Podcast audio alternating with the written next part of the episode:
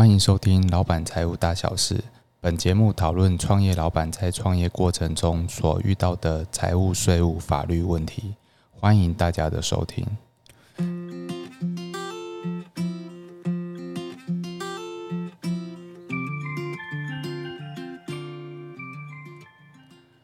Hello，大家好，欢迎收听今天的节目。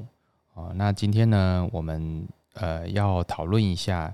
呃，就是说，如果个人他持有大量的股票，哦，那每一年有获得非常多的股利的收入，哦，那用个人去持有呢，还是用公司去持持有？哦，哪一个会比较呃有利呢？呃，有利就是说，他税会缴的比较少。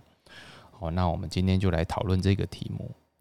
OK，那最近呢，就是股市非常的好。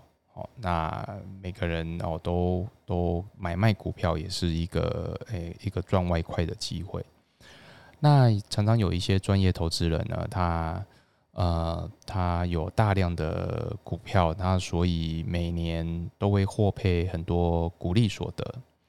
OK，那获配股利所得的情况下呢，如果是在呃，这个今呃，在今年报税的时候，然后我们有两个方向去，我们有两个方式去做一个申报。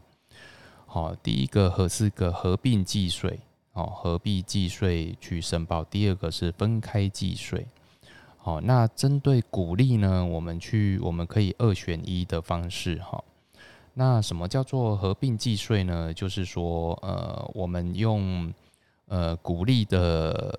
我们拿到股利的八点五 percent，好计算可抵减的税额，然后我们可以抵减这个呃我们的应纳所得税，好，但是每户都有抵减的上限哦，是八万块。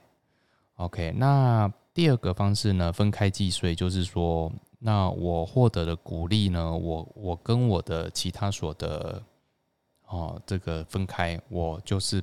将股利哦，就是按照二十八 percent 单一税率分开计税，好，所以合并计税或是分开计税哪个比较划算呢？其实，在这个呃缴呃这个个人综合所得的这个其实城市里面哈网页里面申报网页里面其实都可以呃讨论的很清楚哦。那我们我们今天呢呃。呃，我们就简单的讲一下我这一个个人的哦缴税方式，好，所以在这两种鼓励的缴税方式，你二择一之后，然后你就可以得出来你你的这个呃所得税哦要缴多少，好，那你知道我们个人的所得税就是五趴到四十趴，好，就是。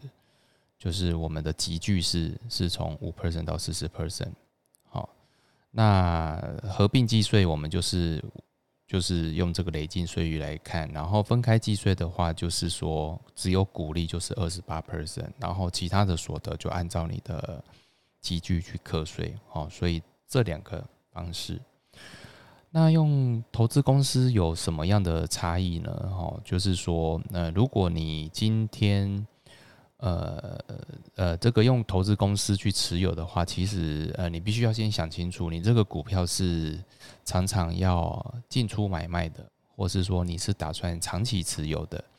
好，我们再来，呃，我们要先厘清这个问题。那先厘清这个问题的时候，我们就呃就可以再继续讨论下去。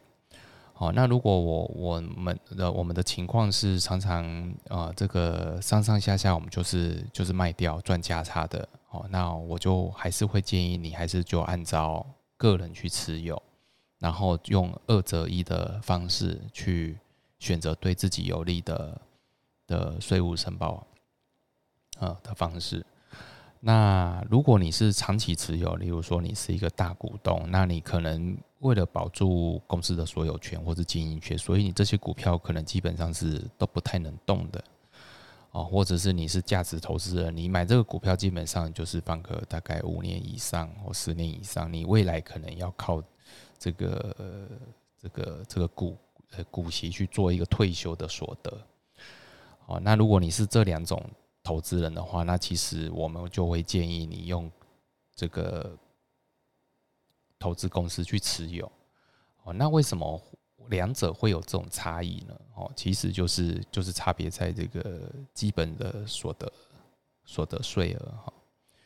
哦，就是说，呃，如果你是常常买进卖出这个公司股票的话，那其实你就会有一个这个所得税呃基本所得税的计算。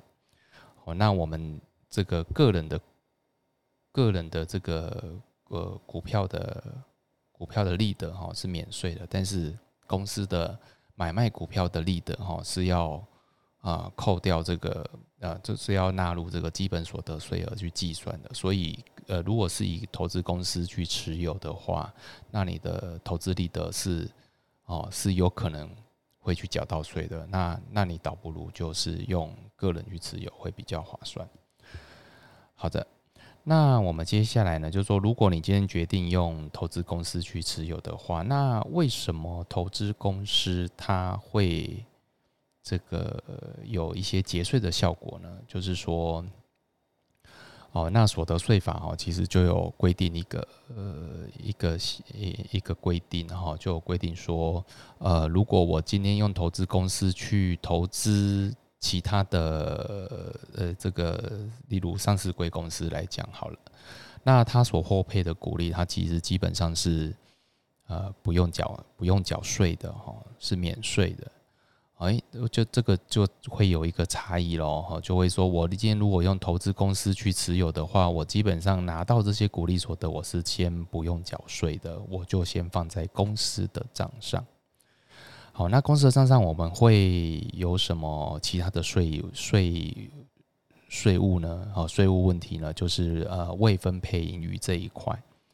好，那就是说，如果我今天决定把这个投资公司盈余，我就要留在公司的账上，那我就要缴这个呃未分配盈余税五趴五 percent。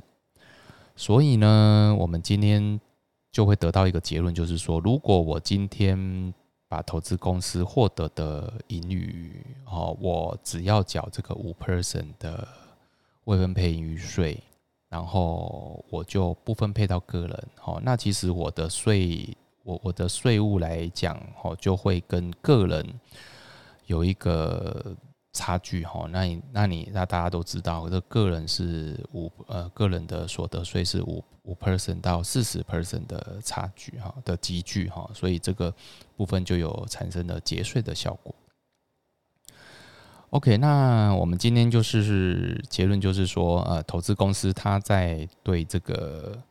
这个呃，长期持有这个股利所得上哈，有很大的节税空间。好，那加上还有补充保费的问题哦。这个投资公司它基本上它获得拿到这些股利，它其实也不用缴补充保费。那个人的话，其实都会缴纳这一块。OK，所以我们今天的节目呢，就是在呃跟各位讨讨论到这里。感谢大家的收听，本节目没有人愿意赞助播出。